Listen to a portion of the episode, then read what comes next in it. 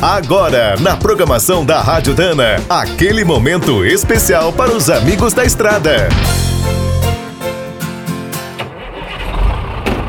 Está começando mais um minuto do caminhão.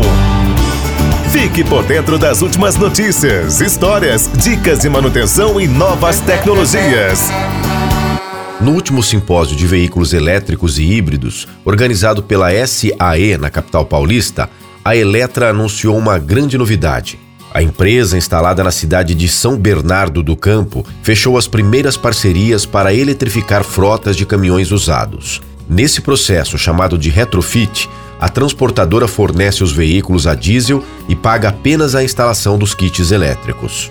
Apesar das alterações serem bastante profundas, essa opção chega a custar até 40% menos do que a compra de um elétrico novo. Na maioria dos casos, a troca envolve a instalação do motor de tração, um sistema eletrônico de gerenciamento e o banco de baterias.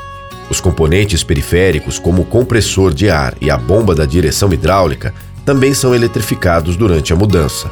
Como o kit chega a durar até 20 anos, o investimento compensa para muitas empresas, principalmente no setor de entregas urbanas. Outra vantagem é que essa transformação pode até ser repassada depois de certo tempo de um veículo velho para outro mais novo. Fundada em 1998, a Eletra testa a conversão de caminhões desde 2001. Também é parceira da Volkswagen na criação do delivery elétrico.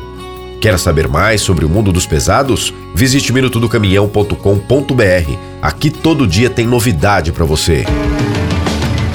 O Minuto do Caminhão é um oferecimento de Spicer e Álvaros, a dupla imbatível em componentes de transmissão, suspensão e direção. Quem é do trecho já sabe, para ficar bem informado, a Rádio Dana é sempre a melhor sintonia.